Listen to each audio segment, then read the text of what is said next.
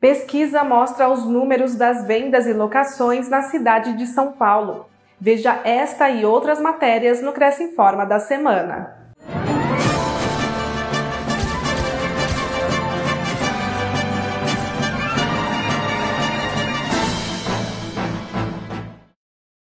Venda de imóveis usados cresceu mais de 51% no segundo ano da pandemia na cidade de São Paulo. Mesmo com queda de 14